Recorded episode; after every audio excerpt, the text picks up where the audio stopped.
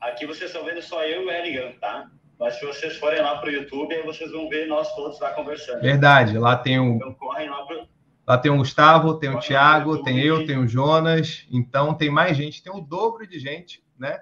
Então dá um confere no YouTube também. Exatamente, estamos ao vivo agora também no YouTube. Para você que nos assiste, muito boa noite. Para você que nos assiste pós-YouTube, né? Nos ouve ou nos vê após este dia, bom dia, boa tarde ou boa noite, né? Hoje é o episódio 4 do ano 2 de Roder Talks, dia 24 de janeiro de 2022.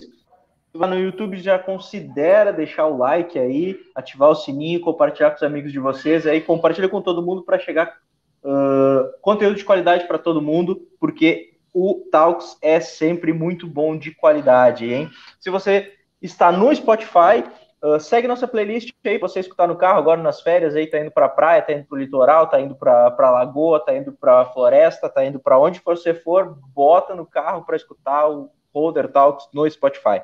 E apoiar o Seja um, o, o Seja um Holder ou o Holder Talks, né? Colar tua marca aqui, entre em contato com a gente via Instagram, arroba Seja um Holder.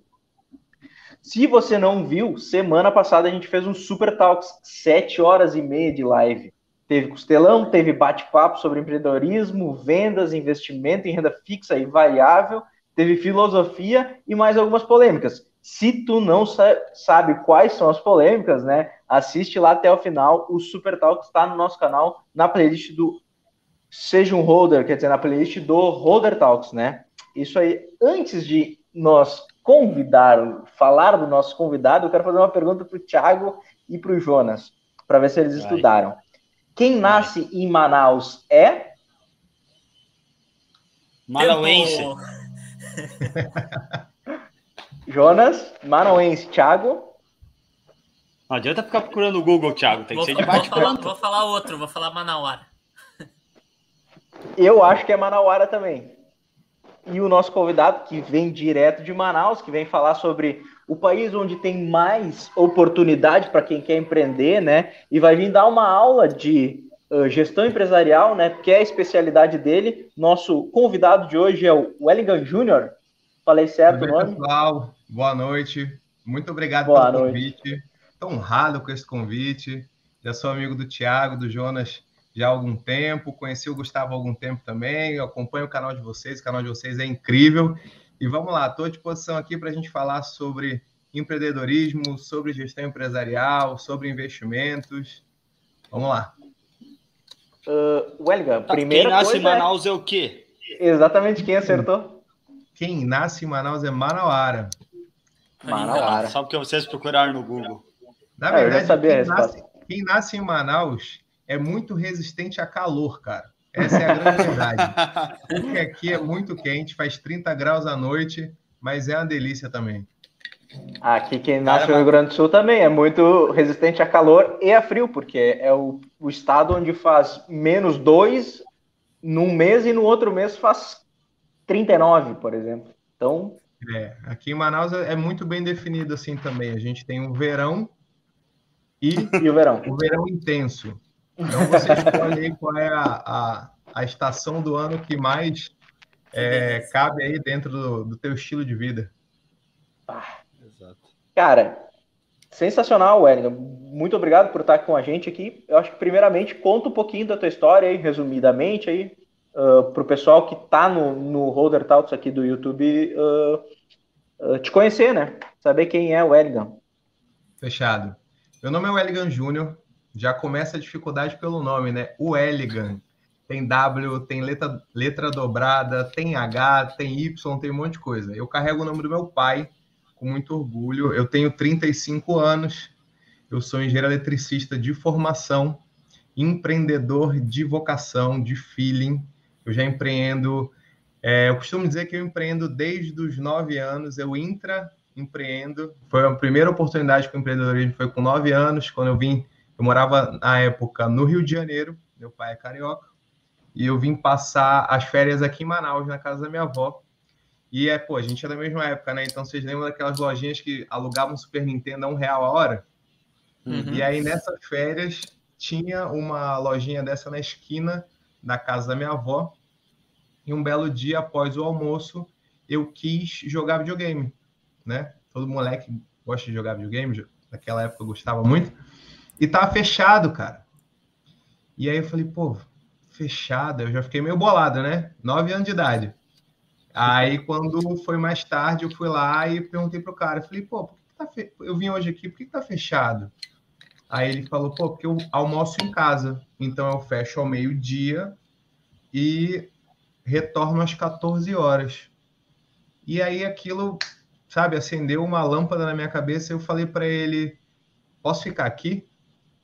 E ele disse, não, você é uma criança. Eu falei, não, pô, mas peraí, vamos aqui comigo. E na esquina da casa da minha avó, tinha um mercadinho, e a dona do mercado é que era dona da, das lojas, né? era o locador dele. E aí eu falei, ó, essa aqui é a Dona Irene. Eu falei, tudo bem, Dona Irene? Ela, todo mundo me chama de Júnior, em virtude do, do meu pai. Falou, tudo bem, Júnior? Eu falei, Dona Irene, a senhora me conhece desde quando? Cara, eu tinha nove anos de idade, eu nunca esqueço esse diálogo. Já pegou uma prova assim, social ali. É, uma prova social desde, desde de muito tempo. E aí ela disse, ó, oh, conheço esse menino desde pequeno. E aí, na época, meu avô estava do outro lado da rua, na esquina, tomando uma cervejinha. Falei, ó, aquele senhor ali é meu avô. Vamos lá na casa da minha avó. Levei o cara na casa da minha avó. Minha avó ficou super assustada, né, com aquilo, um, um estranho, com o neto dela. E aí eu falei, vó, eu quero trabalhar com ele para a loja não ficar fechada. E aí, naquela época, né, eu tinha nove anos, isso era 95, né? Acho que tem gente que nem tinha nascido naquela época, né? Que está assistindo a gente agora. E aí tinha que ligar à noite, que era mais barato, né? E aí chegou a noite, minha avó ligou para minha mãe, minha mãe perguntou quais eram as, as condições. Minha mãe deixou, né? Minha mãe, assim, é, é uma das pessoas que me, sempre me impulsionaram na vida. Minha mãe e meu pai, e eles deixaram eu trabalhar, e aí eu comecei a trabalhar lá no outro dia. Eu lembro que eu ganhava dois reais por dia, naquela época era uma fortuna dois reais, né? E eu lembrando que eu tinha nove anos de idade. E aí eu ficava tomando conta da loja para o cara, ele conseguia faturar na, no horário que ele estava no almoço. Depois ele tinha uma vitrine assim que ele vendia chocolate, chiclete, uma série de coisas. A minha prima, da mesma idade que eu, ela tinha, ela fazia uns colares de miçanga, sabe aquelas pecinhas assim? Colar, uhum. brinco, um monte de coisa. E eu perguntei se ela podia vender lá os produtos dela e ele topou. Então, a minha relação com o empreendedorismo começou aí. E aí eu abri meu primeiro negócio aos 16 anos. Eu comecei a dar aulas particulares de matemática e física. É, eu vi. Aí uma coisa que eu nunca ia poder fazer. Cara, é legal. É legal você ensinar os outros. Aí o Thiago, engenheiro também, né, Thiago? Hoje eu posso ensinar. Mas na época, matemática e física não ia dar para ensinar muita coisa. Com 16 anos, os negativo. Os já chamava atenção, né? Naquela época. É, aí eu, foi o primeiro negócio que eu tive. E aí, depois disso, eu, manti, eu me continuei dando aulas até eu dar aula em cursinho, cursinho preparatório para o vestibular. Eu fiz isso durante a faculdade também. E aí eu abri o meu primeiro CNPJ, né, no meu nome, em 2013. 2013. Como eu falei, eu sou engenheiro de formação, trabalhei na Samsung. E os meus pais, eles têm uma empresa que trabalha com engenharia clínica há 16, vai completar 17 anos. Eles são os fundadores. Em 2013, eu saí da Samsung para cuidar da empresa deles, e aí de fato já é um negócio familiar, já mais robusto. E foi aí que a porrada começou a, a entrar, né, galera? E aí quando a gente está tá com skin the game aí, de fato, tem equipe, tem folha de pagamento alta, tem contrato, o buraco é um pouquinho mais embaixo. E falei para vocês que eu falo muito, né? Mas Não, aí, depois, depois disso, eu tive, eu, tive, eu tive empresa de engenharia também, performou bem por uns dois anos, depois a gente faliu, né? Porque a gente, o empreendedor, quando as pessoas vêm, elas estão acostumadas a comparar o bastidor delas com o nosso palco, né? Elas não sabem o que, a gente fez atrás. Então, já tive negócio que não foi bem, negócio que faliu. Já virei estatística, né? Porque 48% das empresas no Brasil, elas fecham com até três anos. Então, contribuir para essa estatística também. Mas depois disso eu consegui me reerguer, a empresa saiu de um faturamento X para uma rentabilidade bem significativa ao longo dos anos. Depois eu enveredei para o varejo, né? Acredito que vocês consigam ver aqui, ó, atrás de mim, além dos livros. Né? Eu gosto muito de cultura pop, então ali tem uns funkos que eu coleciono. Eu tenho alguns, galera, em torno de 235, né? Então, minha relação com eu ia comentar, acho que eram uns 240 que eu vi esses dias que tu colocou a contagem Foi. Cara, quando me perguntaram, eu confesso que eu não sabia. Não sabia. E aí o cara, fiquei, penso, fiquei com aquilo na cabeça, né? Pô, gestor, ele, quando ele toma uma alfinetada assim, ele começa a pensar. Eu falei, cara, eu lembrei de uma frase do Deming que ele dizia o seguinte: não, perdão, do Peter Drucker, que ele dizia que aquilo que a gente não conta, a gente não consegue controlar. Falei, galera, como é que eu vou controlar a minha coleção se eu não sei quantos eu tenho? Então precisava do indicador. Eu fui contar na hora, eu vi que eu tinha 235, né? Mas pegando o gancho da minha coleção, é, eu sempre gostei muito de cultura pop, de quadrinho, de super-herói, de anime. E aí, em 2017, eu abri a primeira franquia de cultura pop. É, comecei esse negócio com a minha esposa. Minha esposa é fisioterapeuta. Então, você imagina, você pega um engenheiro eletricista, uma fisioterapeuta e abre uma franquia e vai lidar com um varejo. E não é um varejo tranquilo, é um varejo em shopping. No Amazonas Shopping, que é o shopping mais antigo e de maior fluxo de Manaus. E então, é um assim, nichado, né? É, é bem nichado, bem desafiador. Eu lembro que a gente é, trabalhou durante 90 dias, sem folga, todos os dias, né? Para quem acha que trabalhar muito, não ter folga é negócio de outro mundo, é não, galera. A gente aprende muito e a gente se fortalece. Ninguém morre, não. E a gente foi ter a primeira refeição juntos em 90 dias, na véspera de Natal dia 24 de dezembro de 2017. E aquilo foi um marco pra gente, assim, sabe? Tipo, deu certo. Sabe aquele sentimento que a gente faz um negócio bacana e ficou maneiro? E aí depois disso a gente foi franqueado Piticas por três anos. É, aí eu comecei outros negócios, consultoria na área empresarial. No meio disso daí eu entrei num mestrado é, na elétrica também, mas para eu sou eu sou formado em engenharia elétrica com ênfase em eletrotécnica, né? E aí eu sempre gostei da parte de energias renováveis. Mas aí eu fui para outra área. Não me identifiquei muito. E aí eu deixei o mestrado um pouco de lado. E aí eu fiz o MBA da AGV em gestão empresarial que minha esposa tinha feito. E eu vi a transformação que o MBA fez com ela, cara. Fisioterapeuta com duas pós em fisioterapia e ela foi para a gestão empresarial, se apaixonou pela gestão, por vendas. Minha, minha mulher adora vendas, adora varejo. Eu falei, cara, vou fazer isso daí. E aí, com isso gera um networking absurdo, né, galera? Quanto mais a gente tem contato com outros ambientes, com outras pessoas, isso desenvolve a gente. E aí vi que os meus amigos de diversos lugares, seja é, empreitada pública, privada, empresa familiar, de vários nichos, vários segmentos, eles precisavam de uma ajuda nessa parte de gestão. E aí eu pensei, falei, cara, por que não começar um negócio por aí também? E aí foi quando eu abri a consultoria em gestão empresarial, a mentoria também, e foi aí que eu comecei esse outro lado, esse outro empreendimento aí. Acho que é isso. Acho Caramba, que para introdução tá bom, tá não? Tu tem 35 ou 50 anos, o Ellen? Oi? Tem 35 ou 50 anos? Cara, eu sei que não aparenta, mas eu tenho 35 anos. Cara, eu não, não contei, mas eu acho que tu teve, tu teve então umas 15 empresas já, mais ou menos isso. É, mais ou menos, mais ou menos. Cara, que legal, mano. Que puta história massa.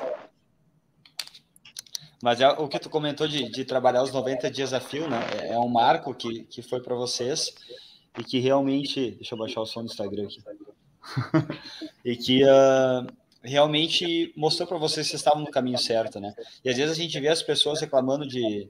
Ah, porque eu trabalho muito, porque é muito quente hoje, porque é isso, aquilo.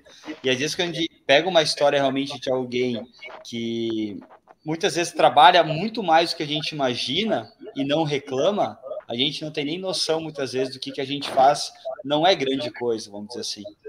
Né? É. A gente precisa fazer muito mais se a gente quer ter resultado extraordinário. Então, uh, muitas vezes a gente acaba querendo se fazer de vítima, né? Como se a gente fosse uh, muito superior às outras pessoas por trabalhar mais, por estudar mais, enfim. E a gente tem que ter em mente que sempre vai ter gente que trabalha e que estuda mais que nós. Então, a gente quer ser o melhor, a gente vai ter que ser melhor em todas as nossas áreas. E, cara, quanto mais tu reclama, menos tu faz. Essa é a minha concepção. Quanto mais tu reclama, menos tu faz. Eu concordo contigo, gênero, número e grau. E a gente está muito acostumado a achar que o, a grama do vizinho é sempre mais verde, né? E aí a gente não para para olhar o próprio umbigo e tentar otimizar, alavancar os próprios resultados. E assim, vamos partir da premissa que a gente vive num país que até semanas atrás foi eleito o país mais complexo para se fazer negócio, né? A empreender no Brasil chega a ser nocivo em alguns âmbitos, né? em virtude de uma legislação muito densa, diversas instâncias, né? É uma tributação, além de muito difícil, muito carregada, muito grande. E aí, somado a isso, você tem um sistema educacional que forma funcionários. Ninguém ensina na escola a gente sobre dinheiro, sobre finanças, que as pessoas acham que dinheiro e finanças são a mesma coisa. Então, galera, não é. Ninguém ensina a gente ter um pensamento de segundo nível, né? Aqui vocês já pegaram o gancho de quem eu estou citando, né? Pensamento de segundo nível. Então fica muito difícil você pensar fora da caixa. Eu costumo dizer que educação empreendedorismo são o, o que vai levar o Brasil para frente, para a evolução, né? E aí, falando do empreendedorismo no, assim, numa definição muito pura e simples, é uma arte que você tem de resolver problemas, resolver situações para as pessoas, né? E a gente tem que começar a entender como que a gente rompe essa inércia. Eu gosto muito desse conceito de romper inércia, né, Tiago? A gente que é engenheiro, né? A corrente na partida ela é sempre mais alta. Então, para romper inércia, a gente precisa de esforço, né? Você pega Vamos, vamos, já que a gente está no, no, âmbito das citações, né? É, o sábio não se rebela contra a natureza, já dizia Sêneca, né? Então, você vamos olhar na natureza. Pô, você tem um pintinho para uma tartaruga para ele sair do ovo, a mãe não vai lá e quebra o ovo. Ele já tem que ter um esforço no, momento do nascimento para ele poder ter um resultado significativo, que é nascer, galera. É bíblico isso, né? O, ju, o justo florescerá como a palmeira. A palmeira, para ela crescer, ela precisa pegar muito vento, muita tribulação, né? Vento, tribulação na Bíblia é problema. Então, o empreendedor ele vai passar por isso daí. Se as pessoas acham que empreender é abrir um CNPJ, colocar a gente para trabalhar lá, ficar de.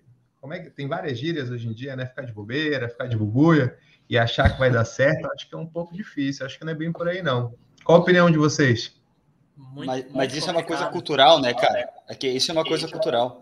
A gente cresce ouvindo, de certa forma, que o rico, para ser rico, ele fez algo desleal. Ele não, ele não fez o caminho correto, porque senão ele não se tornaria rico. Ele explorou alguém, ele roubou alguém. Dificilmente a gente consegue uh, ver uma família, enfim, Vai, ô, Ayrton, acho que vai ter que abaixar um pouquinho o volume do tá. live aí, cara. Vê se consegue Rapidão. abaixar. Galera, eu vou dar uma baixada aqui para a gente seguir. E agora? Vê se melhorou. Acho que agora deu uma melhorada. Agora sim. Melhorou. Eu tava ouvindo retorno direto. Melhorou, né? Beleza.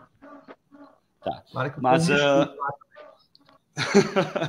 Mas ah, eu até botei lá no, no Instagram. Quem tá no Instagram, Aham. eu coloquei o link aí do Talks. Então é só clicar no Ah, link e já legal. cai direto pro YouTube aí. Já tá aí. Ah, mas vai, eu me perdi na minha concepção agora. Eu estava falando falando? que o rico, para enriquecer, Exato, Ah, é, exato. Isso é, isso é, isso, tem que enganar é- alguém. Exato. Isso é cultural que a gente tem, né? Que hoje quem é rico, ele teve que enganar alguém, teve que passar por cima de alguém para atingir certa, ah, certo status social, certa condição financeira. E não é assim. E ao mesmo tempo que a gente cresce com essa concepção extremamente errada, achando que o rico não pode ser leal, que o rico não pode ser honesto, que o rico não pode ser justo, a gente cresce também com uma ideia que nem tu falou, que é só, se a gente tem um CNPJ, se a gente vira empreendedor e tem uma empresa, automaticamente a gente já está de boa. Não precisa mais fazer nada. É só abrir um Resolveu, CNPJ. É, é, só abrir um CNPJ, ter uma empresa, pronto, aí tu tá bem já. E é, e é essa outra concepção, outra barreira que tem que ser quebrada. Porque as pessoas, elas, uh, ao mesmo modo que elas veem o rico como alguém ruim, elas veem o empreendedor como alguém que não faz nada. E é justamente o contrário, ao mesmo tempo que elas veem o empreendedor como alguém que muitas vezes não faz nada ou faz pouco, elas não têm coragem de empreender. Então é, é um movimento contraditório que é criado a todo momento. Então a gente cresce com alguns vieses comportamentais extremamente errados. E aí quebrar essa cultura, cara, romper essa inércia que nem tu falou, é muito difícil. É muito Isso, difícil. né? E por isso Cara. que cada vez eu acho que tem que ter canais e pessoas como nós, enfim, como tu também, que fala isso de forma aberta e não tem medo de falar para as pessoas esse tipo de coisa. Porque o cara sofre pancada e vai sofrer sempre. Mas a gente não pode ter medo de expressar isso aí para as pessoas. Pô, É. Incrível, incrível. E Isso a gente Fala até estava Felipe. comentando num outro Holder Talks, que é justamente isso, né? Essa, essa cultura que aos tempos a gente vai ter que ir moldando ela. Então a gente vê, como o Jonas comentou, né? Nós aqui, tu, Ellen, que trabalham bastante disso, e tenho certeza que essa cultura e esse pensamento tu leva para dentro das tuas empresas, isso aos, aos poucos os colaboradores eles vão percebendo isso, a gente vai transmitindo essa cultura para cada vez mais ter isso aí, não aquela coisa do chefe, do patrão, mas de alguém que realmente quer que se torne um ambiente melhor de trabalho para que todos possam evoluir e crescer, né? Então que as pessoas que elas estejam ao teu lado na tua empresa elas cresçam até um determinado ponto que para elas ali seja um desafio. Se por um acaso ali não for mais um desafio que tu possa uh, dar continuidade, que ela possa ir a, a, outros desafios, mas que o ambiente ele sempre seja favorável a isso, né? A gente não não limite as pessoas, o desenvolvimento delas, incentive cada vez mais elas, né? Isso e isso eu acho que é, que é muito bacana essa, essa cultura que a gente vai vem trazendo realmente e mudando essa visão, tá? E quando tu fala ali em problema, né, resolver um determinado problema, isso até é uma dica para quem quer empreender, né? A gente até colocou uma frase esses dias aí no, no nosso perfil que era justamente isso, né? A tua possibilidade de retorno, a tua possibilidade de ganhar dinheiro, né, vai ser proporcional ao problema que tu vai resolver. Então, quanto maior o problema ou solução que tu vai propor aí no mercado, mais chance de tu também ter esse, esse retorno financeiro. E, e entrando um pouquinho mais aqui na, nesse assunto de, de gestão, né? Eu queria ver contigo, Ellen, a tua experiência em relação a isso. Uh, quando tem o contato aí com os empresários e, e empreendedores, e que a gente sabe que para a gente crescer a gente precisa uh, nos associar, ter mais pessoas dentro do time, né? Como é que tu vê essa questão de delegar, né? De, de o pessoal sair um pouquinho da operação e aos poucos saindo dessa operação para pensar numa gestão maior e como é que é esse processo para eles delegarem as coisas para as outras pessoas. Se pra, pelo menos para mim foi um processo bem bem difícil que eu tive que aprender com o tempo. Como é que é essa tua percepção em relação a isso? Legal. Assim, é... primeiro achei fantástico o que vocês falaram. Eu concordo muito, muito, de maneira assim bem bem forte. Eu acho que fazer gestão é você de uma maneira muito simples, né? Eu gosto de coisas simples porque eu acho que a complexidade ela mata a execução. Então, gestão é a melhor utilização que você tem dos recursos para atingimento de resultado, né? E aí hoje em dia tem uma, uma, uma confusão muito grande entre gestão e liderança, né? Não necessariamente um gestor é um líder e vice-versa. Isso no meu ponto de vista. É, eu quero começar por questões culturais, já que a gente bateu muito nessa questão da cultura. E tem duas definições de cultura que eu gosto muito, né? A primeira é que diz que cultura é tudo aquilo que você faz quando ninguém está vendo. Então, quando ninguém está te olhando, você está no automático. Então, aquilo que você faz é cultural, né? E a segunda, que é trazendo para o empreendedorismo, para dentro da empresa, é que cultura é quem você coloca para dentro, quem você coloca para cima e quem você coloca para fora. Isso eu escutei do Joel, né? E isso aí me marcou muito. Por quê? Porque vamos partir da essência do empreendedorismo, né? Eu falei que é a arte de resolver problemas. Então, como é que a gente começa a empreender? Né? A pessoa fala, ah, Wellington, tá falando tanto de empreendedorismo, mas começa como? Você pode fazer três perguntas, muito simples, né? A primeira é o que, que você resolve? Está muito em alta falar em dor, né? Qual a dor você resolve? Qual o problema que você resolve? Esse é o primeiro ponto. Você tem que se perguntar isso. Segundo ponto, para quem você resolve? Quem são as pessoas que têm essa dor? Qual é o teu mercado? E o terceiro que você tem que perguntar é qual a sua capacidade para resolver esse problema? Esse terceiro, para mim, ele já pega um pouco, porque aí as pessoas vão esbarrar nas dificuldades, correto? Ah, não, eu preciso fazer um curso, eu preciso fazer um MBA, eu preciso fazer um, um, um treinamento, participar de alguma coisa. Mas, cara, você só vai saber quando você começar. Começa sem estar pronto, né? E vem o papel do gestor, né? Como eu falei, é aquela utilização melhor dos recursos. E o que, que você tem de recurso dentro da empresa? Pessoas. Para mim, o, os melhores assets da, da, da minha empresa, dos negócios que eu tenho, são as pessoas. E aí tem um paradoxo aí, galera, que isso aí é, é, é nosso, é do Brasil. Eu queria até perguntar a opinião de vocês. Como que num país que tem mais de 14 milhões de desempregados, a gente, nós, os empreendedores, temos dificuldades de contratação? Porque, pelo menos, pelo menos aqui na região e na empresa que eu trabalho, tem poucas pessoas querendo trabalhar. Isso é um ponto, né? Eu vi, eu vi que vocês tem, tiveram umas polêmicas aí nos outros, nos outros toques, então levantei uma polêmica Entendeu? aí também. Emprego, vaga de emprego tem um monte. Não tem a gente que queira trabalhar. Isso a gente comentou, acho que no último Talks, ou fora do Talks, talvez. Que a galera que está com, que vindo hoje em dia com, sei lá, com 16, 17, 18 anos, eles já querem entrar numa empresa sendo líder, sendo gerente, sendo gestor. Eles não querem começar lá de baixo. Eles esquecem que crescimento é gradativo, né? Tem Leva muito tempo. disso. Tem muito disso. Tem muito disso. Pelo menos é o que eu percebo, né? É que aqui entra uma coisa que a gente falou antes. A grama do vizinho é sempre mais verde. Então tu sempre acaba querendo te comparar com alguém que está melhor que tu. E eu acho isso correto até certo ponto. Se tu conseguir separar o que, que a, a capacidade que aquela pessoa tem e o que, que ela fez para atingir onde é que ela está. Então eu acho correto se comparar com pessoas que estão sim melhor que tu. Só que tu tem que saber separar tudo, todo o caminho que aquela pessoa trilhou para chegar lá. E tu tem é, que estar disposto estar... a fazer o que ela fez também. Isso aí, tem que estar disposto as a fazer o que ela fez. Muitas ah, vezes as pessoas não querem antes, pagar o preço, né? Exato. Né? Tu ficou 90 dias trabalhando direto. Quem está disposto a fazer isso? Todo mundo quer chegar daqui a pouco ao sucesso que daqui a pouco tua empresa chegou. Ah, que bonito. Todo mundo quer chegar.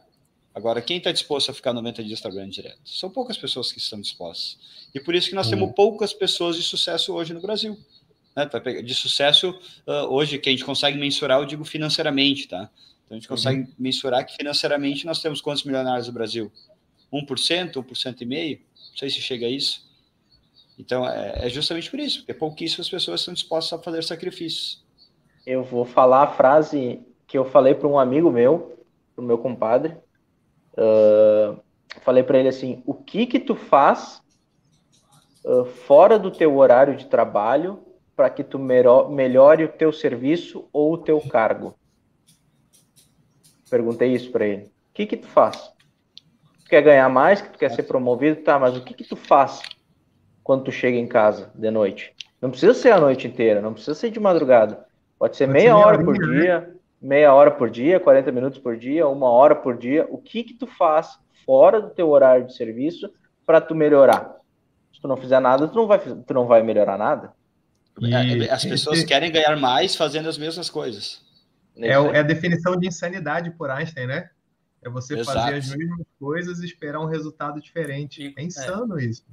Não tem Exato. como. E trazendo para o mundo dos negócios, né? É, o, eu, eu fazia parte de um grupo de investidores. Sabe essa galera que, que começa a ganhar um, um dinheirinho na bolsa e aí começa a convidar pessoas de todos os estados, e aí eu, eu fui, indicado por uma amiga minha, que até foi ela que me incentivou a investir na bolsa uns anos atrás. E aí eu acompanhava aquilo, né? E aí, conforme a gente vai estudando, a gente vai vendo que a grama do vizinho nem é tão verde assim, né? E aí é, eu vi que tinha um conteúdo. As poucas vezes que eu parava para olhar, era sempre falando dos outros, do resultado dos outros, do que as pessoas faziam. E aí, na semana passada, é, eles disseram o seguinte, que a profissão do futuro é vender curso. Vender curso online. E aí eu peguei e saí do grupo, não, não faço mais parte, e fiquei com aquilo na cabeça. Profissão do futuro. Qual é a profissão do futuro? E para mim, Prova né? Provavelmente ela não existe ainda. É, mas para mim tem uma profissão que ela sempre existiu. E honestamente eu acho que ela sempre vai existir. Eu acho não que quem acha não sabe de nada. Eu vou afirmar, ela sempre vai existir. E aí, daqui a uns anos, 24 de 1 de 2022, o Erigan disse que essa profissão ia sempre existir e ela foi extinta. Esse dia não vai chegar. Essa profissão é de vendedor.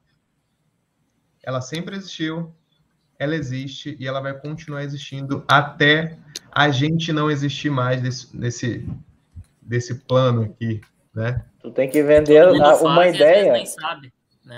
Tu tem que vender Oi? uma ideia para tua esposa que tu vai querer jantar em algum lugar. Tu tem que vender. Todo mundo vende. Só que aí vem a questão cultural. No nosso país é o quê? Vergonhoso ser vendedor.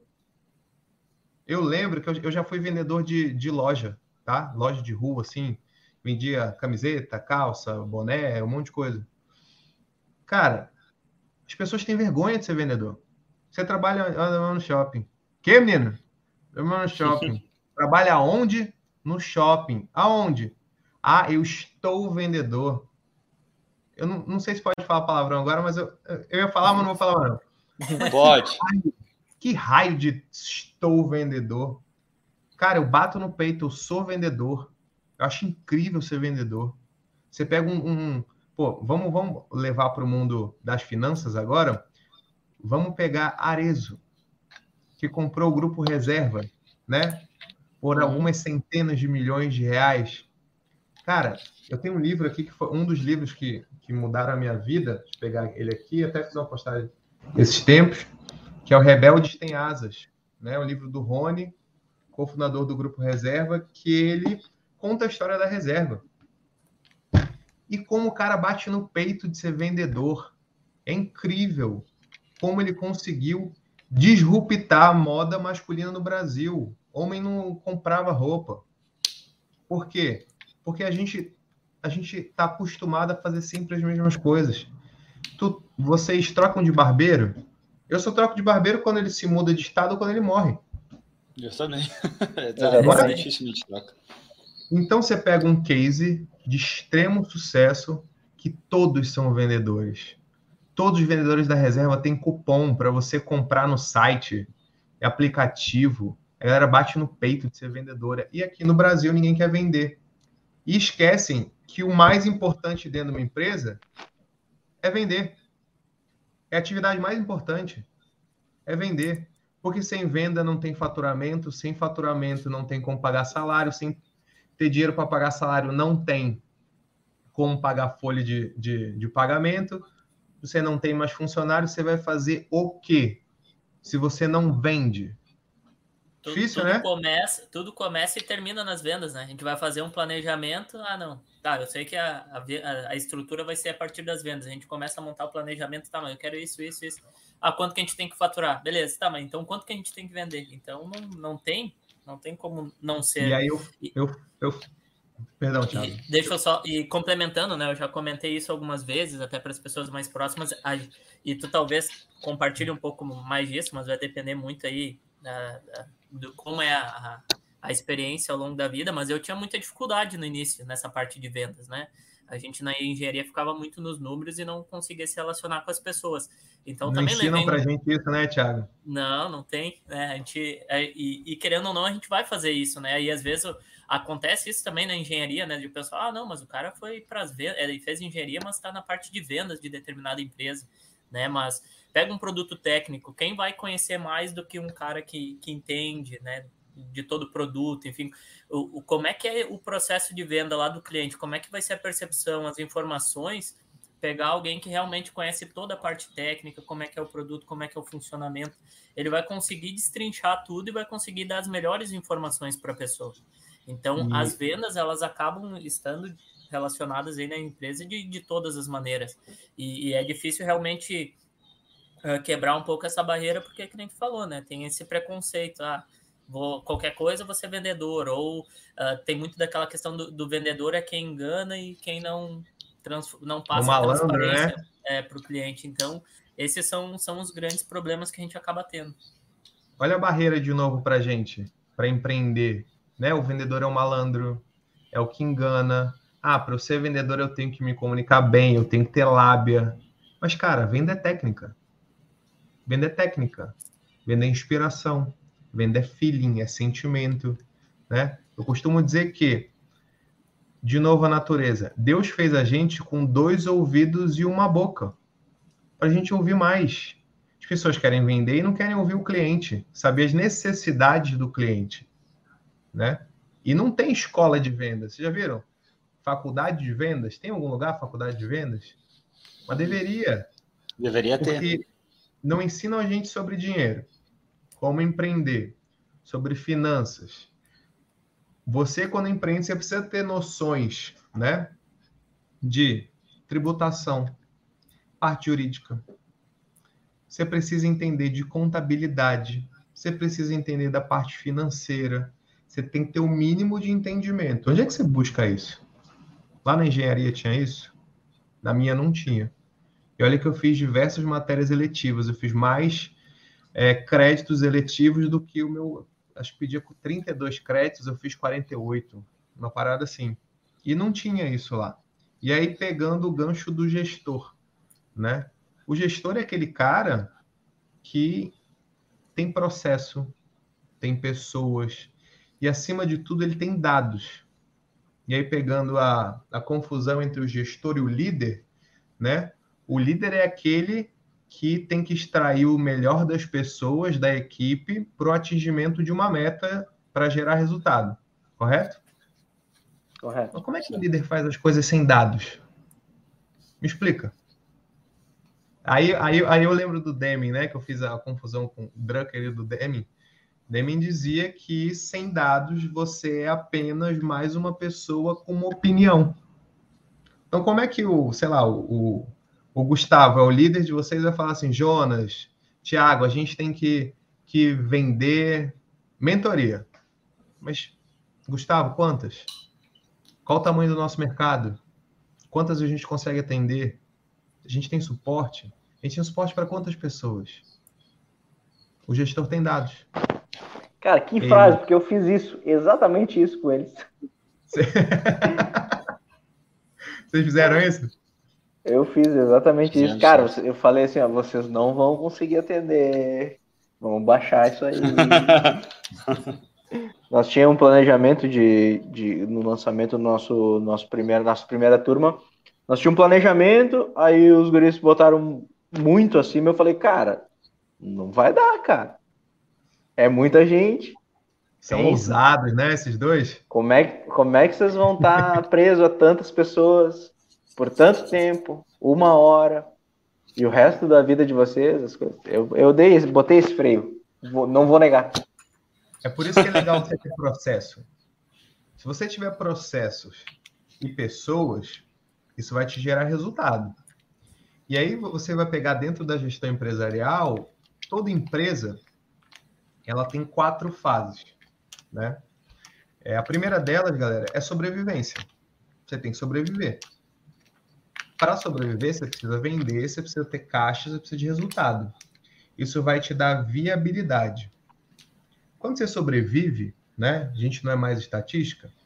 E aí você vai olhar para os talentos que você tem dentro da empresa. Quem são os talentos? São pessoas, correto? Essas pessoas são tua equipe. E aí você vai para um terceiro nível que é a parte de organização. Essas pessoas vão entrar dentro de processos. Processos, de novo. Pessoas vão entrar dentro de processos. E aí começa a parte de descentralização. Porque quando a gente começa a empreender, a gente faz tudo, né? A gente é financeiro, a gente é marketing, a gente é comercial, a gente é CX, né? Pós-venda, Customer Experience, como quiser chamar.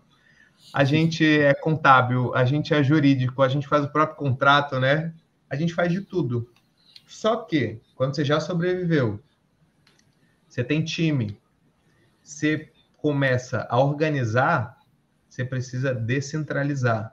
E aí entra uma das armas do gestor, que é a parte de delegação, que é diferente de delargação, né?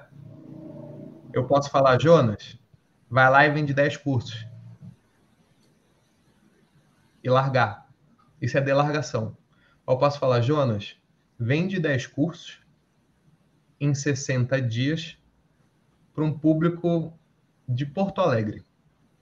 E aí eu acompanho o Jonas. Eu tenho reunião de feedback, eu faço alinhamento de expectativa. Todas essas são ferramentas de gestão. E essa é a diferença do gestor para o líder. A gente trabalha com dados e com processos para a gente poder formar as lideranças descentralizar e focar no papel do empreendedor. Qual é o papel do empreendedor em três atividades básicas? É aumentar a receita, diminuir custo e aumentar a qualidade. Wellington, como é que eu faço isso? Tem uma série de coisas que você pode fazer.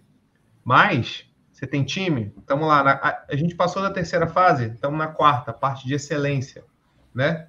Quando a gente tem excelência, a gente tem processos muito bem definidos, pessoas certas nos lugares certos que vão dar resultado para a gente. A gente começa a ter mais liberdade, a gente começa a ter mais lucro. Isso que é o mágico da gestão. Porque quando você consegue enxergar tudo isso, você consegue entender o seu papel, o papel das suas lideranças, e aí você consegue entrar numa zona onde você organiza a empresa. Então vamos imaginar que a empresa é um triângulo né? E a gente tem na base, aqui está um triângulo. Não sou muito bom de, de, de fazer mímica, não, mas vou pegar um triângulo, né? Desenho um triângulo. A base, galera, ela é operacional. Você tem time para fazer operacional. Quando você sobe o um nível, você vai para a parte tática. Quem faz a parte tática é a tua liderança. A parte de estratégia, quem faz é você. E lembra que a gente falou que cultura é que a gente coloca para dentro, para cima e para fora? Um erro do empreendedor, não contratar. Delegar isso para o RH ou para o gestor da área. Para a empresa nossa, as nossas empresas, quem contrata sou eu. A responsabilidade de contratação é minha. Por quê? Porque eu sei quem tem que estar tá lá dentro eu tenho que passar um filtro para saber se aquela pessoa se adequa ao que a gente tem de cultura, de valores. Eu, falar, eu, eu acho que não é nem, nem só isso, né? Tu tem que saber, obviamente, quem está lá dentro, mas uh, tu não vai conseguir terceirizar a cultura da empresa. É muito difícil tu mandar o teu RH ensinar, ensinar contratar uma pessoa e aí a partir dele passar a cultura da empresa. A própria pessoa começa a trabalhar contigo, ela vai sentir muito mais confiança se está lidando direto com o empreendedor, direto com o dono da empresa.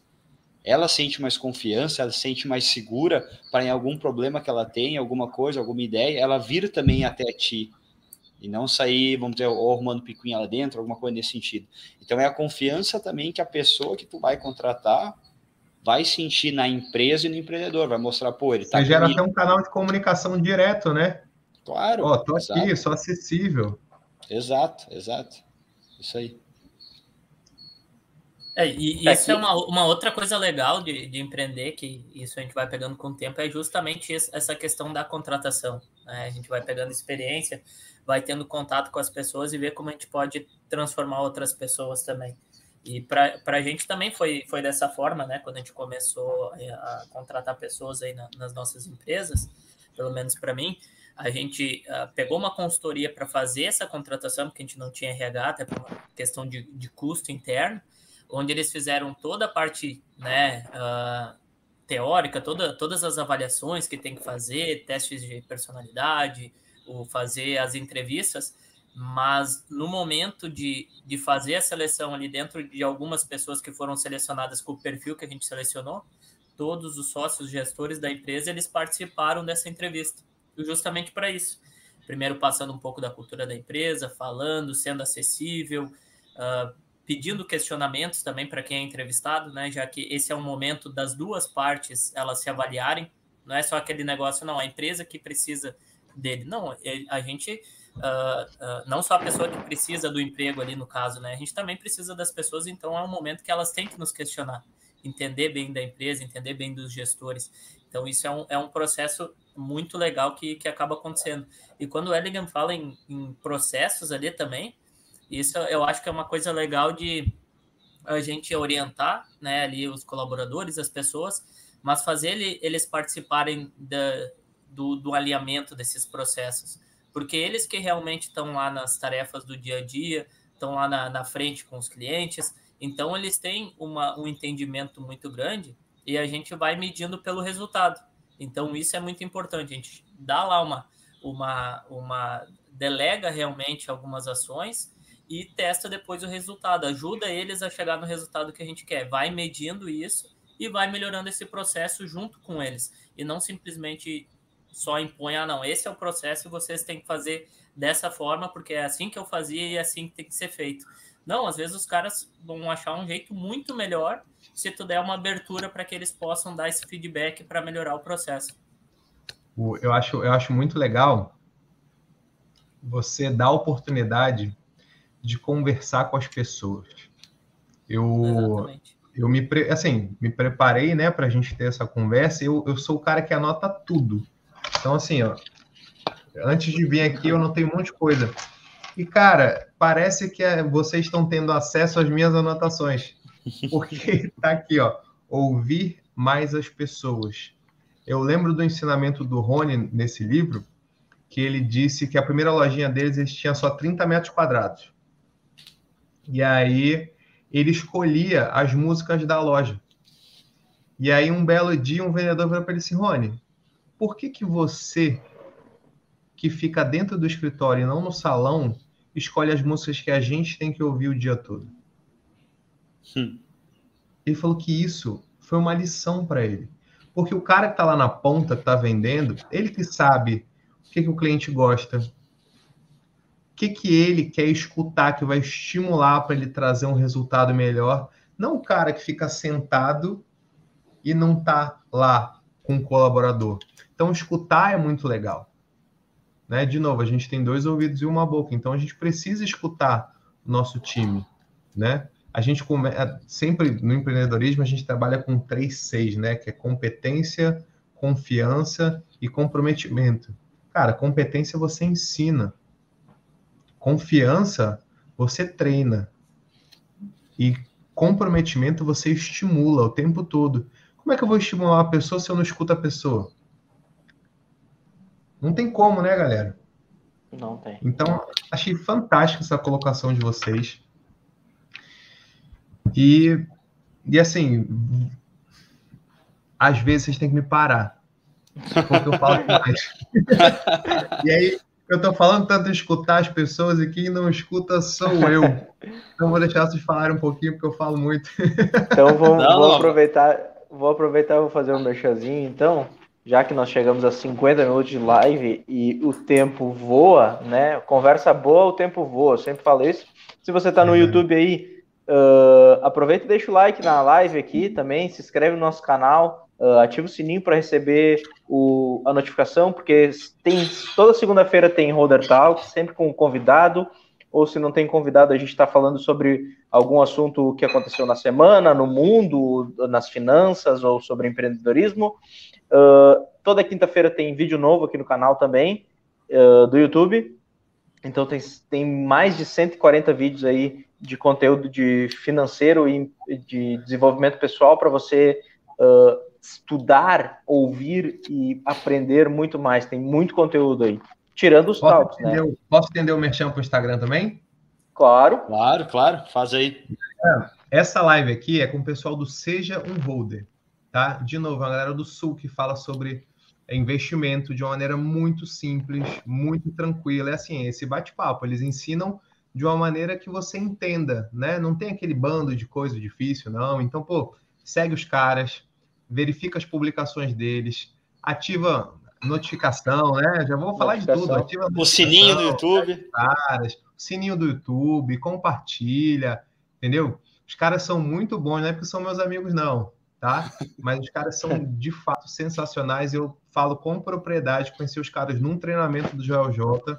De lá, a gente trocou figurinha, tem uma amizade, e pô, os caras mandam muito bem. E eu vou voltar aqui, vocês continuam aí, a gente vai continuar o papo aqui. Boa, boa.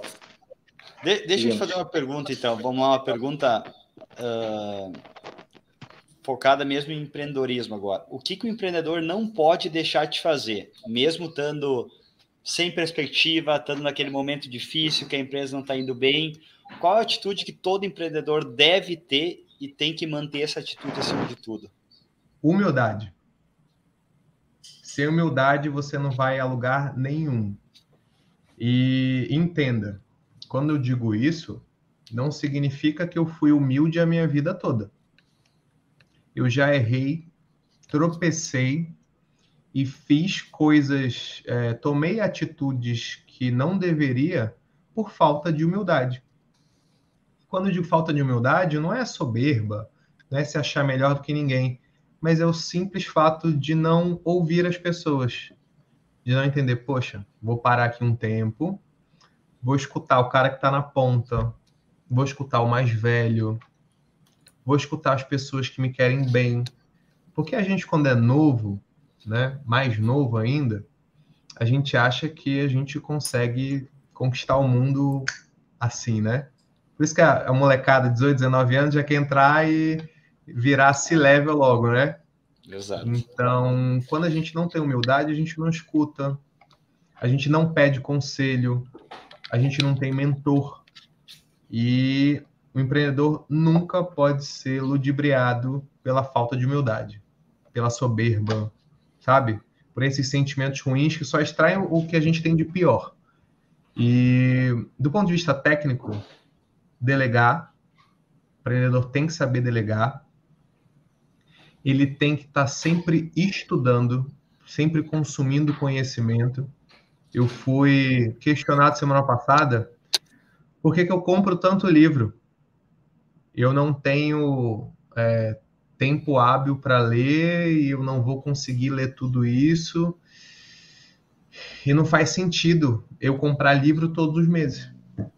E o livro, a leitura, ele é um hábito que me fortalece muito. Eu aprendo demais porque o livro ele me tira de uma zona que para mim é muito confortável. Ele me mostra que falta muito para eu aprender ainda. Então, o empreendedor ele não pode deixar de ter humildade, ele não pode deixar de delegar, ele não pode deixar de ouvir as pessoas, ele não pode deixar de estudar.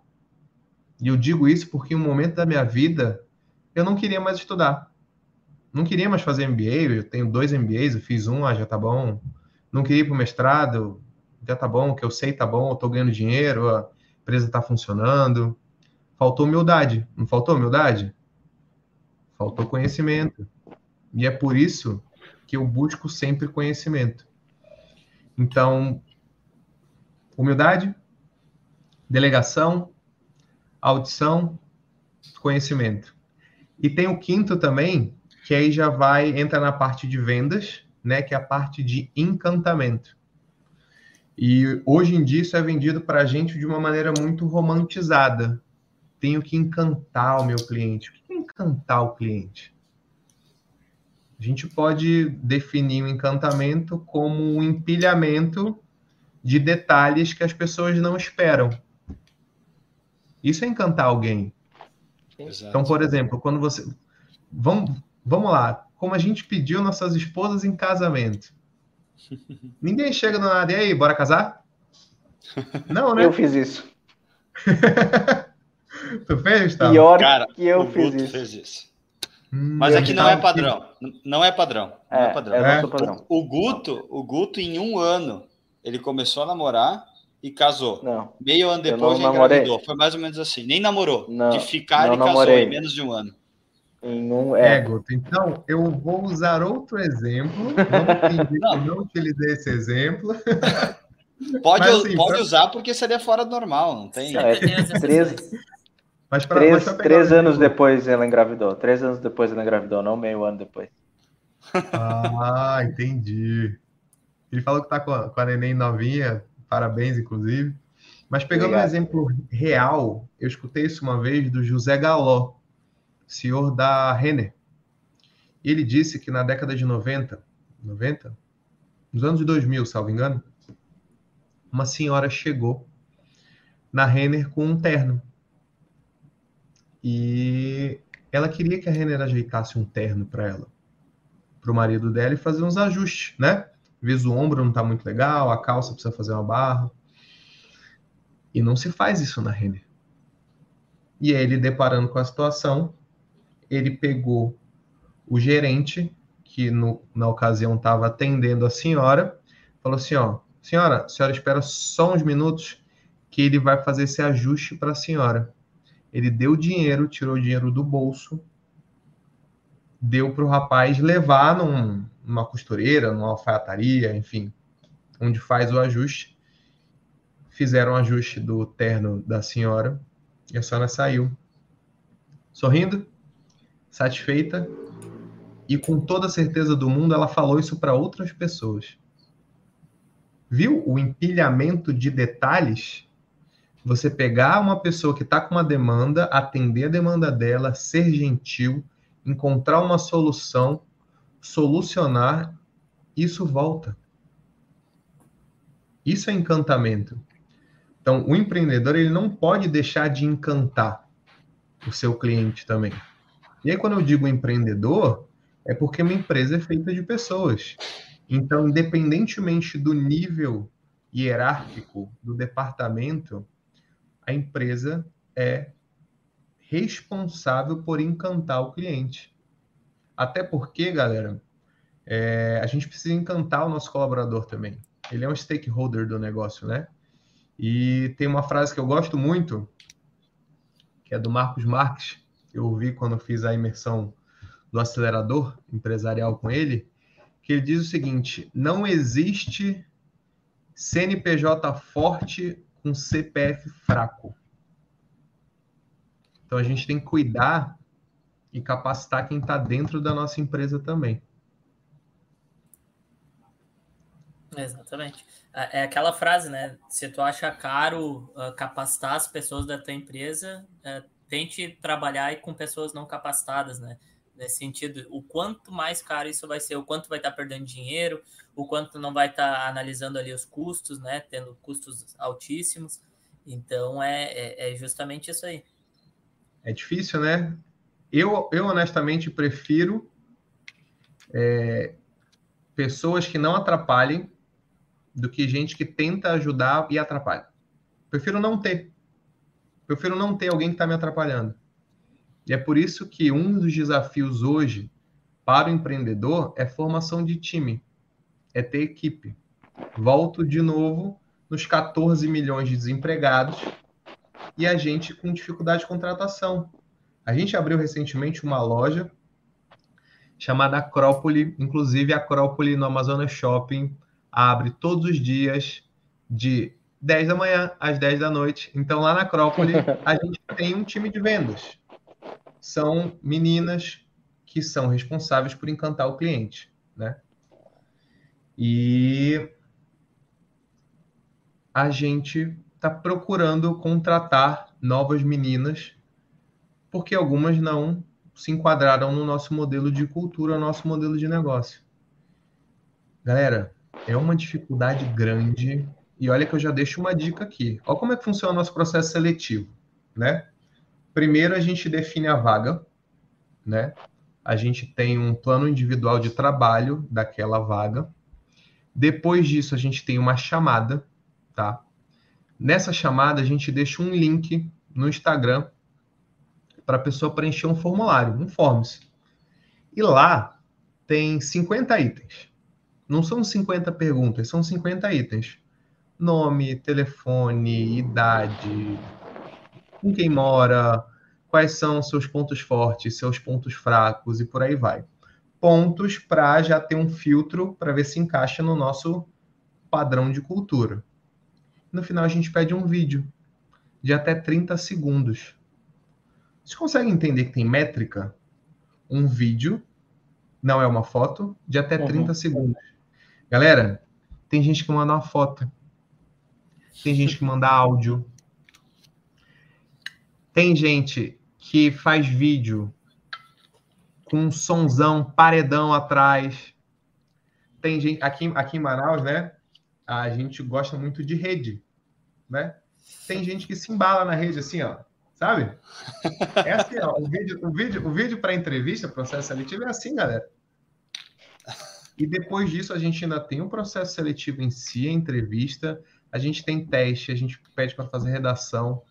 E aí vai, né? Poxa, Wellingham, vocês são muito criteriosos, cara. Sou. Que é o meu nome que tá lá. É o meu dinheiro investido. É o dinheiro que eu poderia estar comprando um monte de Bitcoin agora que caiu tudo. né? E ganhar dinheiro de maneira passiva. Eu tô lá, de maneira ativa. É o meu nome da minha Mas... esposa que é o CNPJ. Mas, exato, mas é, é, é, um modo de tu já excluir os que com certeza vão dar certo. Pô, se tu pedir um vídeo, o cara manda uma foto, pô.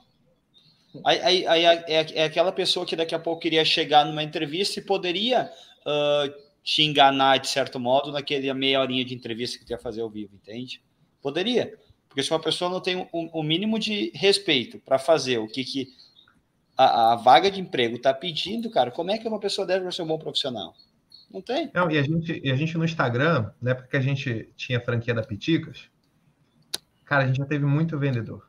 Muito, muito, de todas as formas. A gente não tem critérios avaliativos e nem premissas como idade, é, sexualidade, religião e por aí vai, né? Cor de cabelo, piercing, tatuagem, isso não existe. A gente sempre diz o seguinte: a gente não interfere na vida de vocês enquanto a vida de vocês não interfere na operação. Porque aqui não é brincadeira, aqui é trabalho. A gente tem que saber separar trabalho de pessoal. Tá? Isso aí também é uma coisa que o empreendedor tem que saber fazer muito bem. Trabalho é trabalho, pessoal é pessoal. Então. Pode falar, pode falar. É isso, é uma coisa que eu bato muito na tecla, né? Uh, de não. Tudo bem que é difícil muitas vezes separar a tua vida profissional e pessoal quando tu é empreendedor, porque a empresa muitas vezes é a tua vida, né? De certo modo. Mas uh, eu sou um cara que, se eu tive um dia muito difícil, muito complicado, antes de estar em casa, eu paro na porta, respiro fundo, sabe? Daquela respirada, três respiradas fundo aquela, e aí eu entro. No momento que eu pisei dentro de casa, agora chega. Agora eu tô com a minha esposa, agora eu tô no momento que Isso eu vou é relaxar, vou tranquilizar. É e isso é essencial para te manter tua sanidade e manter uh, uh, o ambiente da família também separado, né? o ambiente da família como família. Né? Isso não significa que você tem que esquecer a operação, que você não pode pensar em trabalho, que você não pode cuidar dos teus colaboradores, dos teus clientes. Não significa isso. Mas não. você tem que saber separar. E, e aí, nesse processo, que a gente ia entrevistando, ia aprendendo, ia escutando as pessoas, a gente se deparou com todo tipo de gente, todo tipo de vendedor, cara. E uma lição que eu tive é que muitas das vezes a gente tem que deixar ir gente boa tecnicamente e ligar para o caráter. Porque caráter ninguém ensina. E isso é um dilema que o empreendedor vai ter, que acho que se vocês não tiveram, possivelmente um dia vocês vão passar por isso, de ter que deixar gente muito boa ir embora por falta de caráter. E aí eu queria fazer uma pergunta para vocês, vinculada a essa questão do caráter. É, a gente tem inspirações, né? É, em várias óticas, vários pontos de vista, mas eu queria saber assim, vocês para empreender, quem que vocês se inspiram? Quem que ajudou vocês? Quem que vocês viram como um modelo, alguém a se seguir, que tinha as características assim que eram atrativas para vocês? Cara, uh, eu acho suspeito em falar, porque a gente sempre pensa, primeiro, pelo menos eu penso sempre no âmbito familiar, né? E, e, meu exemplo de empreendedor sempre foi meu pai, pela história de vida dele, pelo que ele criou, da onde ele veio, pelo que, que ele passou, pelo que ele criou e pelo que, que é hoje, né? Então sempre foi meu pai, é, da, da, parte assim que me inspirou mesmo uh, a seguir, trilhar o caminho de empreendedorismo e, e procurar crescer cada vez mais, né? Uh, eu sempre quero, eu sempre digo, meu pai elevou alguns degraus o patamar financeiro da família, eu quero elevar muitos, muito mais, né? E eu quero ter a opção de meu filho poder levar mais ainda, assim como meu pai me deu a, a, a opção de poder levar uh, o degrau, o, o, patamar financeiro da minha família. Mas uh, de conhecidos, de conhecidos que eu vejo como um baita empreendedor com uma visão de negócio absurda, uh, é o Thiago Negro. Eu, eu, eu, eu, me inspiro muito mais nele na parte de empreendedor do que na parte de investidor. Né? Ele, obviamente, para mim, é um excelente investidor. Não estou dizendo que agora não é um bom investidor, nada disso. Uhum. Mas, é como, ele é mais como empreendedor, ele é muito foda. É, e, e, ele é mais conhecido como investidor na rede, né? Quem não, o Thiago Nigo é investidor. Só que para mim, ele me inspira muito mais como empreendedor que como investidor. É uma, ele tem uma visão uh, de negócio, uma visão de pessoas absurda, absurda, na minha opinião. Legal. E vocês, meninos? É, da minha parte, assim, na, na família, a gente não, não, não tive muitos, assim, a gente não tinha muita referência aí de empreendedorismo, tá? Mas uh, acho que que nem o Jonas comentou, né? E, e, tu falou realmente, né? Não, a gente não precisa se preocupar muito com a técnica quando a gente está formando time, empreendendo, mas sim nos valores e princípios que essas pessoas têm. Então, isso com certeza veio da minha família, né? A questão de ter muito respeito e sempre sempre se escutava muito, ó, tem que estudar, tu tem que estudar. Antes de qualquer coisa, estuda, busca conhecimento, tenha respeito com as pessoas, tenha disciplina.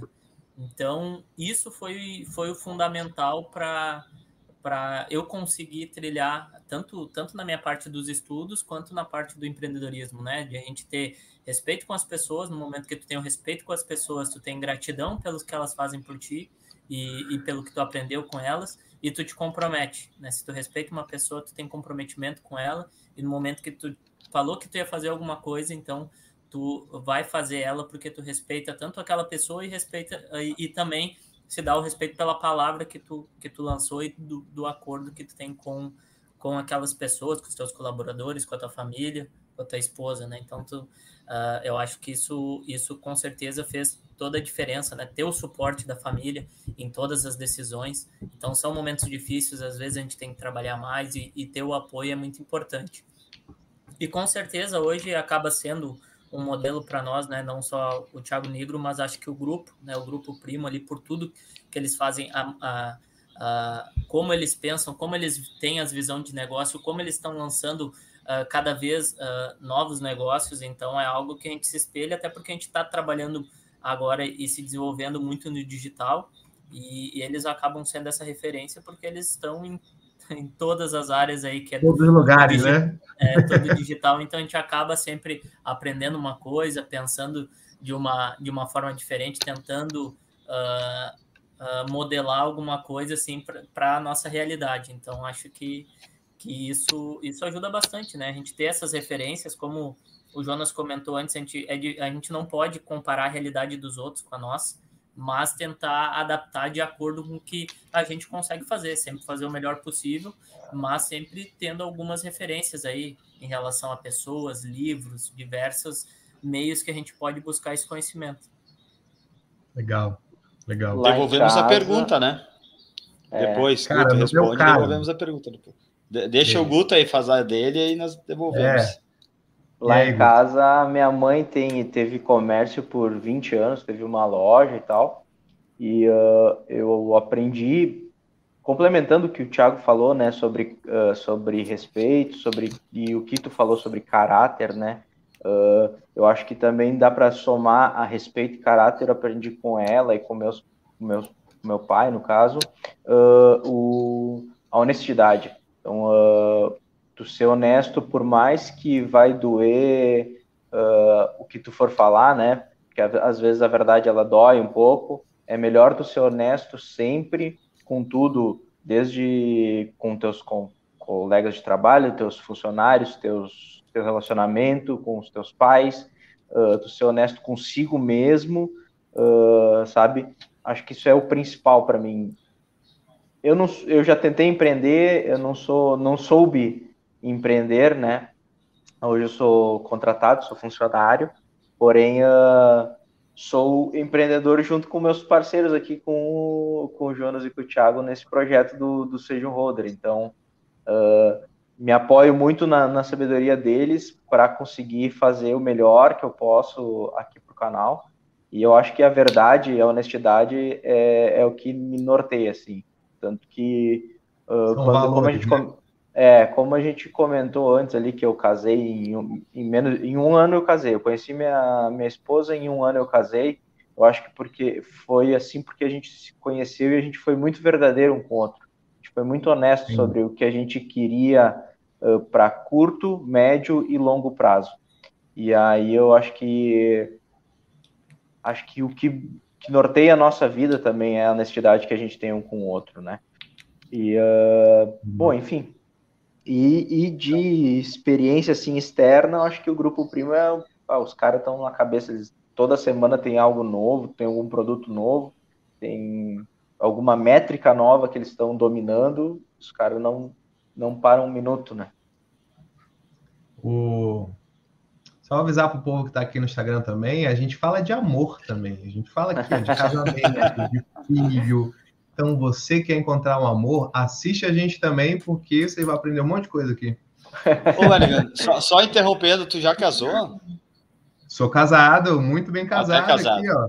Ah, não, Lembra então da tá Ingrid que fez o AP com a gente? Ela é minha esposa. Não, não, não, eu, eu sei, eu não sabia se já eram casados ou não, mas eu lembro. Já, já, a gente casou em 2015. Foi uma então nós só temos. Nós só temos um que está enrolando a esposa, né? Ah, mas não, não vou falar quem é. E detalhe, um tá é ao vivo, né? Essa informação está sendo dada para várias pessoas. É, é vivo. Esse, esse então, é o então. mal né, da, da sociedade, bota essas pressões aí, querem impor algumas regras. Mas cada a um gente, tem a, seu tempo, né, Tiago? A, a, gente sabe que cada, cada um a gente tem o, nosso momento também, e, e não é por isso que a gente não tem todas essas outras compromissos, cumplicidade Sim, que, que as pessoas têm. Então é. mas, mas isso é normal, vale a pena. É, é bom porque daí o pessoal tem assunto, né? Fica brincando, cada vez tem. Então, tem que ser já, já, tá, já tá bem resolvido. Não cai, já. não cai na rotina, né? É. Mas, galera, assim, o, as minhas inspirações elas também estão dentro de casa, tá? Eu tenho algumas, né? Então vou começar pelas primeiras, que são meus pais. Eu sou muito parecido fisicamente e de jeito com a minha mãe. E na parte de responsabilidade, compromisso, parte técnica, eu sou muito parecido com meu pai embora tudo quanto é habilidade manual, mecânica, ele ficou tudo para ele, não deixou para nenhum dos filhos, nem para mim, nem para meu irmão. meu pai ele é mecânico de formação, né? Trabalhou com aviação é, mais de 35 anos. Ele já está aposentado, tentam que ele saia da aposentadoria, ele volta de novo e por aí vai. Mas aprendi com eles, né? Essas noções, inclusive. É, vocês podem perceber que eu não fico muito parado, quieto, eu tô aqui na, na bancada, porque eu aprendi uma coisa com a minha mãe, que é como se portar à mesa.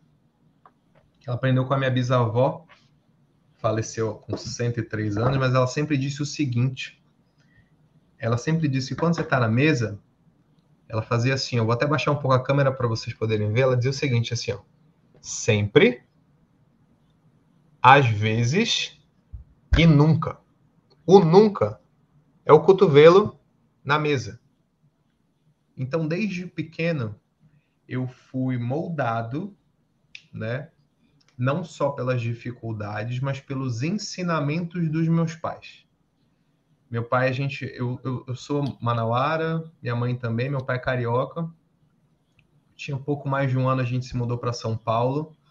Meu pai saiu de Manaus, foi tentar a vida em São Paulo, já foi vendedor de sapato, porteiro de hotel, até ele conseguir chegar na aviação. Ele foi mecânico da Rio Sul por muitos anos.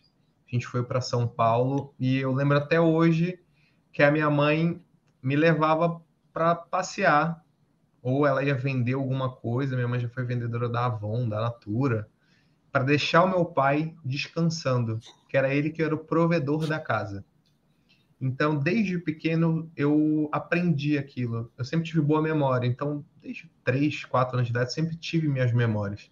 E esses ensinamentos dos meus pais. E respeito sempre teve presente, humildade também. Por mais que, assim, minha mãe deve estar me assistindo. Ela sabe que eu falo muito, eu sempre fui respondão, questionador. Ela sempre falou que eu sempre falei muito. Eu lembro que, antigamente, né, quando podia dar umas palmadas nos filhos, minha mãe, sempre que eu falava alguma coisa que não podia, ela dava um tapa na boca, meu fazia assim, ó. Que é para absorver, sabe? E mas ela sempre me ensinou como me portar. Meu pai sempre tentou me passar esse lado técnico. Eu que nunca gostei, nunca fui muito técnico, por mais que seja engenheiro. Então sempre me inspirei neles que eles sabe aquela aquela aquele clichê que tem gente que chora e tem gente que vem de lenço, Sim. né? Eu, eu gosto de citar muito o Perini, que ele diz que clichês são clichês porque eles são verdade. Meus pais vendem lenço a vida inteira. Sempre venderam, eu tenho certeza que sempre vão vender. E eu absorvi isso desde molequinho. Eu aprendi isso com eles. Né? E obviamente que antes de tudo sempre estava Deus. Então assim, Jesus Cristo é uma das minhas inspirações não só do ponto de vista espiritual, mas também de negócio. Nossa, Jesus era incrível como comunicador, como gestor, como líder, sabe? Sabia analisar situações como ninguém, se comunicava, arrastava multidões. Até hoje, você tem uh, o calendário é por causa do nascimento de Cristo, os ensinamentos são mais, sabe, é, são, são muito novos, são muito frescos, sabe? E foi feito há mais de dois mil anos atrás. Então, assim, essas são minhas inspirações mais antigas. Eu tenho uma inspiração um pouco mais recente, que é a minha esposa, né? Não fazendo média, mas amor, te amo, me inspiro em você. mas porque minha mulher é, ela é incrível. Ela é uma sustentação. Eu vejo muito da, da do comportamento da minha mãe nela. Né? Minha mãe sempre foi ali a rocha que uniu a família, que sempre fez de tudo para as coisas funcionarem enquanto meu pai trabalhava e, e ganhava muito pouco, e as coisas foram melhorando, ela via soluções. Minha mãe já foi vendedora, minha mãe já foi corretora, como corretora ela explodiu, né? Isso que mudou um pouco a nossa vida do ponto de vista financeiro. E o meu pai sempre ali na parte técnica, tanto é que a empresa eles abriram e ela era o comercial, uma tia minha sempre teve desde o começo, sempre ajudou também, era junto com ela. No ramo que a gente trabalha, eram as únicas mulheres na época que trabalhavam com isso. Meu pai consertava tudo, formava técnico, então eu cresci vendo isso. E eu vejo que minha mulher tem o mesmo perfil, a mesma rocha, sabe? O mesmo endurecimento, embora seja uma pessoa de 1,56m, fala muito pouco, completamente diferente de mim, né? mas ela tem essa característica, me inspira muito, me orgulha muito, e agora que ela está imersa no varejo, ela ama varejo, ela forma equipe, ela treina, ela vende. Outro dia chegou uma pessoa lá na loja dizendo assim: ah, eu quero falar com aquela vendedora chatinha. Aí a mulher falou rindo, né? Ela falou assim: não, mas uma pequenininha. Falou, aí a, a, as meninas falam: não, senhora, ela é a dona da loja. Não, mas eu quero falar com ela, porque ela me atendeu muito bem, ela vendeu muito bem. Ela, eu gostei do produto, disse que ia dar uma volta e ela estava certa porque eu dei uma volta, não encontrei o mesmo atendimento, não encontrei o mesmo produto, eu vou levar o produto. Não tem como você não se inspirar para uma pessoa assim. Não tem como. E eu tenho, assim, é, tenho muitos amigos, graças a Deus, me inspiro muito neles, cada um é, tem uma especificidade muito legal. E, assim, é, eu sou muito suspeito para falar do Grupo Primo, porque o JJ é meu mentor, eu estou no T180, que é um programa de treinamento de seis meses com ele, com acompanhamento diário, fui aluno do Perini, fui aluno do Tiago, né? A gente se encontrou, a gente se conheceu em produtos deles. É, são caras fantásticos, né? Que não precisa de fazer merchan, fazer jabá nem nada, né? Tanto é que é um, é um, é um denominador comum aqui de inspiração para a gente, né? Que os caras mandam muito bem. Mas, em resumo, além da parte familiar, é, eu busco inspiração em tudo que eu posso. E é por isso que eu leio muito, né? Eu estou lendo um livro agora chamado Descubra seus pontos fortes 2.0. E o livro já começa numa porrada, galera. Que o cara chega assim, ó. Pede para você escrever seus cinco talentos dominantes. Eu falo, caraca, gente. Cinco talentos. Sabe aquele negócio que tira a gente um pouco do, da, da zona de conforto, né? Fala, pô, qual é o meu um talento dominante? Pô, torcer pro Flamengo, que eu sou muito flamenguista. né? Vou escrever aqui, flamenguista. Mas, cara, tu tira uma inspiração daí. Né? Aí vem a parte da cultura. O que, que você faz? O que você gosta de fazer quando ninguém tá vendo? E aí, pô, eu gosto de falar, né? Acho que nem deu para perceber que eu gosto de falar, que eu falo muito. eu gosto de resolver problema, eu gosto de unir as pessoas. Tem um amigo meu, o Thiago, Thiago também. Ele outro dia ele me chamou, Gente ele me boa. chamou de Gente boa demais, demais. Engenheiro também. Difícil engenheiro não ser gente boa, né, Thiago? É muito difícil. e aí, os Thiago, engenheiros, né? É, o Thiago me chamou de The Fixer. Porque eu conserto as coisas. Eu resolvo as coisas. E aí um amigo nosso também que quer casar, quer pedir a namorada em casamento, né? Ele questionou lá onde comprar aliança e não sei o quê. E aí eu já fui, já falei com a vendedora, já dei o telefone dele, a vendedora já mandou um WhatsApp, já mandou o preço da aliança, a gente deu print, não sei o quê. Eu gosto disso. E eu me inspiro nisso. Eu me inspiro em gente assim. Entendeu? É tipo vocês. Cara, 1% da população brasileira investe na bolsa? Já chegou em. Oh, não, estamos em 13,5% agora. Estamos em 3,5% agora. 3,5% da população brasileira investe na bolsa. Por que, galera? Por que, que aqui na Colômbia 50% da população investe, ou 35% da população investe na bolsa? Aqui em cima, ó, pertinho da gente. Então, assim, vocês viram uma oportunidade, vocês ensinam de uma maneira muito simplificada, muito amistosa. Pô, é, é maneiro ver vocês assim, sabe? Pegando um livro que eu, eu escutei isso do Joel. As pessoas não querem ler. Elas querem que a gente lê e ensine para elas. Já notaram isso? Elas não querem ler, né? querem resumo.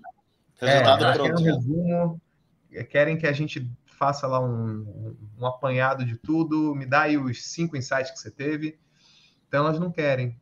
Vocês estão aí para isso. Isso é inspirador. Então o empreendedor ele tem que se inspirar nessas coisas também. Show. Wellingham, Conversa boa, voa. Eu sempre digo isso, né? Chegamos a uma ah, hora e 25. Oh, quase tá Deus, tá perto gente. dos recordes, hein? É. Então, não deu, uh, não deu, cara. Não deu nem fome ainda, galera. E já passou uma hora e 25. Uma Acredito, baita aula sobre empreendedorismo, sobre uh, gestão de empresas aí, gestão de pessoas. Uh, Welligan, vamos encerrando por aqui. Muito obrigado pelo teu tempo, pela tua disponibilidade, pelos teus ensinamentos. Minha, Valeu mesmo, pô. Obrigado mesmo pela oportunidade. O convite de vocês assim, foi muito, muito estimado. É, falei para todo mundo, falei, galera, fui, fui convidado por um super canal e tudo. Mandei nos grupos de WhatsApp, mandei para a família, falei do trabalho, falei, falei no hospitalar, falei no, no, nas lojas, falei na mentoria, falei um monte de lugar. Falei, pô, a galera que vir, me convidou, a galera gente fina, né? Mas, pô, brigadão mesmo, de coração. Que vocês precisarem, eu tô à disposição. Não quero escutar mais do Guto. Eu não empreendo, eu trabalho no lugar, isso aqui. Não, isso não existe. Você Nossa. empreende você empreende no Seja um Holder e você vai ter mais outras operações com a graça de Deus aí. É porque você talvez, tem para criar. Né? Talvez não era o momento aquele, entendeu? Não era o momento de empreender. Verdade. Precisava do empurrãozinho, né, Guto? É, não, precisava. Enfim, Wellingham, uh, como te achar? As pessoas que querem entrar em contato contigo aí, tem o teu tempo tá. aí para fazer teu merchan aí. Beleza. Vocês me encontram no Instagram, o EliganJR. Eu sempre uso Júnior porque, de novo, eu carrego o nome do meu pai com muito orgulho. O Eligan é muito fácil de escrever. W-E-L-L-Y-G-H-A-N, de navio. Então, ó, super simples. o Eligan JR no Instagram. Pode digitar o Eligan no, no, ou no Instagram ou no Facebook, você vai me encontrar. É muito simples. O difícil é escrever o Eligan, né? Eu deixo também é, um link para entrar em contato direto comigo no WhatsApp. Daqui a pouco a gente está lançando turma nova de mentoria. A gente trabalha, eu trabalho com consultoria empresarial, tem uma outra consultoria empresarial em outros segmentos também com um amigo de sociedade. É, eu costumo dizer que é, o empreendedor sempre tem que servir. E servir, não necessariamente você precisa esperar, esperar algo em troca né? Então, eu tô aqui para servir. Então, se você achar que eu posso te ajudar de alguma maneira, manda uma mensagem no Instagram, manda uma mensagem no Facebook, manda um WhatsApp para mim. Eu estou à disposição para servir. O máximo que pode acontecer é a gente bater um papo legal, igual a gente bateu aqui no Holder Talks. Show Exato. de bola. Muito Vamos obrigado, marcar nossa viagem para Manaus, né? Estamos ah, é. aqui esperando vocês, galera. Inclusive, é. deixa eu contar uma parada para vocês. O meu pai, ele é louco por lancha. Meu pai, ele, é, ele adora uma lancha, né? E aqui a gente tem Avião o é maior rio do mundo. E, cara, todo mundo que vem aqui, todo amigo meu que chega de viagem, pai, galera tá vindo, lancha. Lancha. ele adora, ele adora. E a gente faz uma farofada, tem churrasqueira na lancha dele, a gente faz um churrasco, toma uma cerveja, né? A gente pode falar essas coisas aqui, né? Churrasco, cerveja, essas pode, coisas. Pode, pode, pode, pode, Mas, ó, vocês são sempre bem-vindos. Fez um talks de 7 horas e meia baseado nisso aí? E muito conhecimento. É, baseado em chopp Inclusive, eu espero estar no próximo que tem um churrasco desse daí. Só me avisar com antecedência que eu pego um voo, eu e a Ingrid, a gente vai para aí, assa esse churrasco. Eu levo umas paradas aqui também, tem umas paradas diferentes aqui. E a gente faz Massa. essa conversa boa aí. Massa. Já, já tá convocado. Já vamos marcar a data. Valeu, então, tá galera, brigadão. Fiquem com Deus. Forte abraço. Obrigado. Obrigado valeu. Até a próxima. Até mais. Valeu.